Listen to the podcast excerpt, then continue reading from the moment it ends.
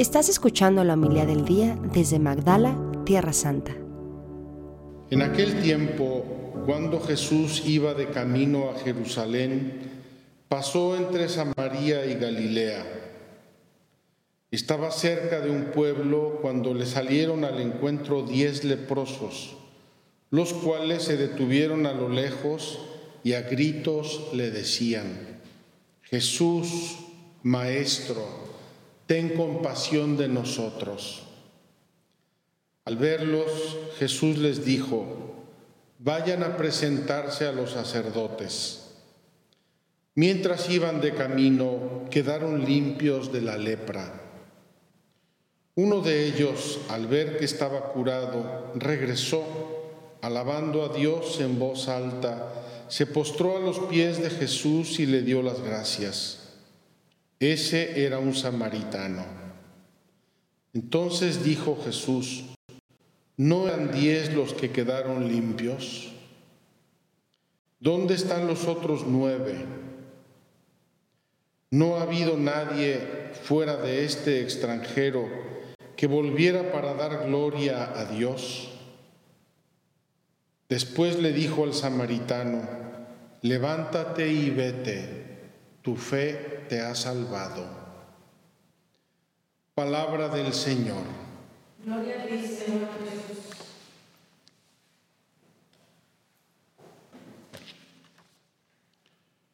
Queridos hermanos, el Evangelio de hoy nos pone un pequeño inciso que parece anecdótico, parece innecesario para la enseñanza, parece como algo puramente añadido y sin embargo a mí me da la impresión de que es algo muy esencial. Vamos a ver de qué se trata. Dice así el inicio del pasaje que acabamos de leer. Cuando Jesús iba de camino a Jerusalén. Este hecho ocurre mientras Jesús va de camino a Jerusalén. Y quiero recordarles que el Evangelio de San Lucas prácticamente se divide en dos, entre comillas, se divide en dos. Primero, el nacimiento, la infancia de Jesús, la anunciación, Zacarías, Juan Bautista, etcétera, la infancia de Jesús, el inicio de su ministerio, y todo eso parece como descoordinado, entre comillas, descoordinado cronológica y geográficamente. A un cierto punto, en Banias, Cesarea de Filipo, Pedro hace la confesión de Jesús como hijo de Dios. Tú eres el Cristo, el Hijo de Dios vivo. Y Jesús le responde, y tú eres Pedro, sobre esta piedra edificaré mi iglesia. Todo lo que antes se ha visto un poco como un poco anecdótico, de repente se alinea completamente en dos sentidos. Un primer sentido es geográfico y otro sentido es teológico. El sentido geográfico es que desde Cesarea de Filipo, Banias, Jesús comienza a subir a Jerusalén, se encamina a Jerusalén y va subiendo y todos los relatos se van como van confluyendo en esa subida a Jerusalén. ¿A qué va Jesús a Jerusalén? Jesús va a Jerusalén a morir. Jesús va a Jerusalén a entregarse al Padre. Jesús va a Jerusalén a su misterio pascual. Pues bien, en este camino a Jerusalén, Es decir, cuando Jesús va decidida y determinantemente a ofrecerse a Dios por la salvación de los hombres, ocurre este pasaje de la lepra de los diez leprosos. Ahora fíjense, la lepra en ese tiempo era considerada un fruto del pecado.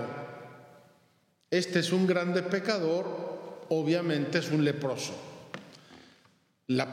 Pecaron sus padres, él nació con lepra o creció o se le desarrolló la lepra.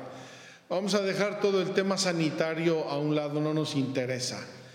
El concepto social, religioso, el contexto en el que ocurre esto, estos diez leprosos eran fruto del pecado. Y son diez. Y se presentan a Jesús desde lejos. Los leprosos no podían acercarse a la gente y tenían que tocar unas campanillas como las que tocamos aquí en la consagración y las campanillas que hemos encontrado aquí en las ruinas de Magdala.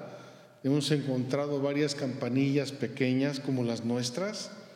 Tenían que tocar las campanillas para que la gente supiera que había leprosos y se escaparan, se apartaran, porque la lepra era contagiosa. Entonces desde lejos le dicen, maestro, Jesús, maestro, ten compasión de nosotros. Somos leprosos, estamos fastidiadísimos. Entre paréntesis, estamos tocados por el pecado. Lepra igual pecado. Estamos tocados por el pecado. Entonces Jesús les dice simplemente vayan a presentarse a los sacerdotes. Es decir, vayan a cumplir un rito religioso. Y mientras están yendo, quedan curados. Fíjense qué hermoso y qué simbólico, qué importante, qué significativo. Jesús está yendo a Jerusalén a ofrecer su vida en la pasión por la remisión de nuestros pecados.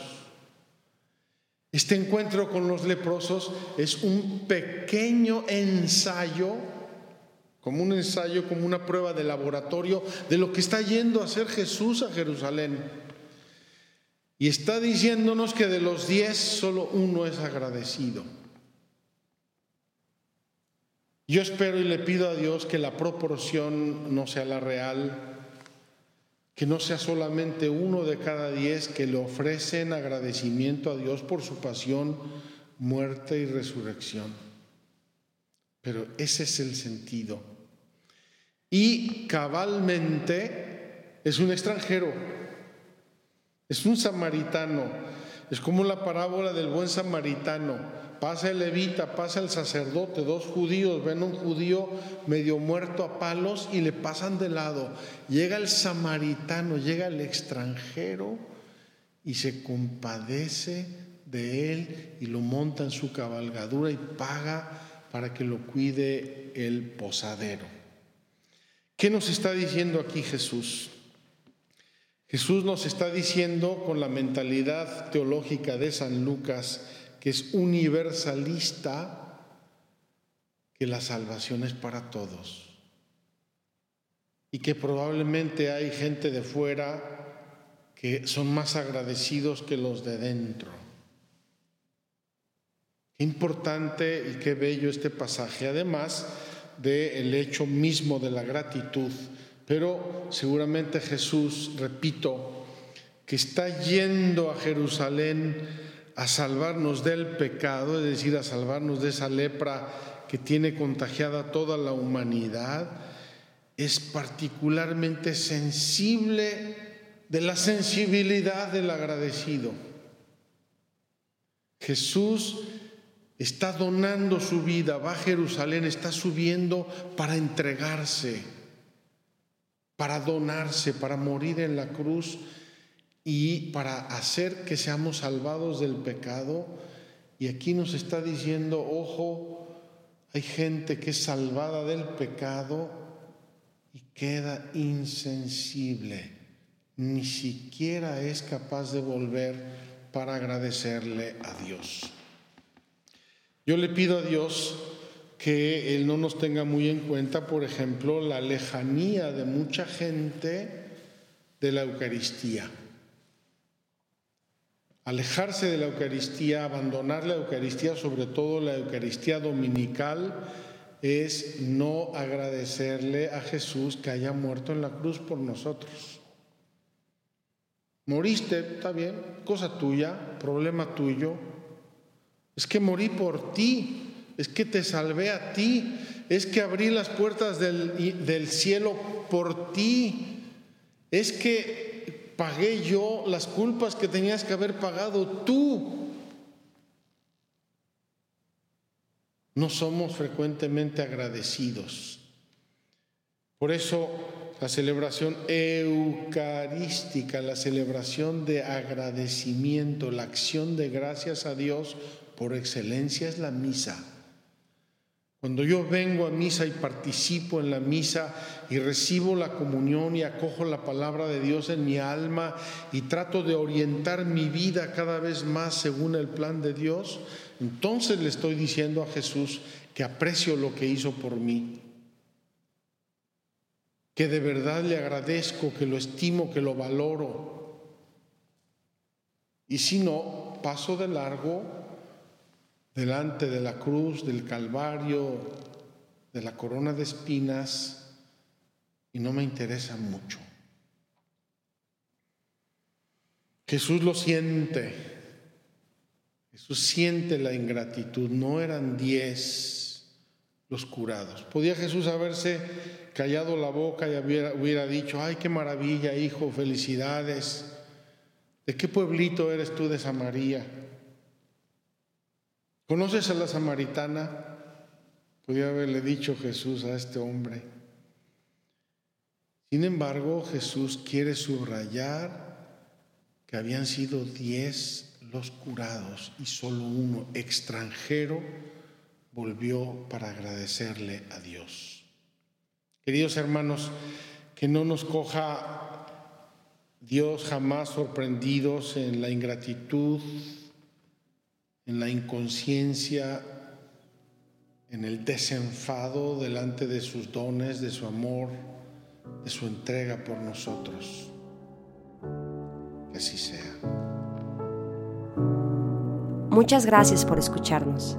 Si quieres conocer más acerca de Magdala, síguenos en YouTube y Facebook.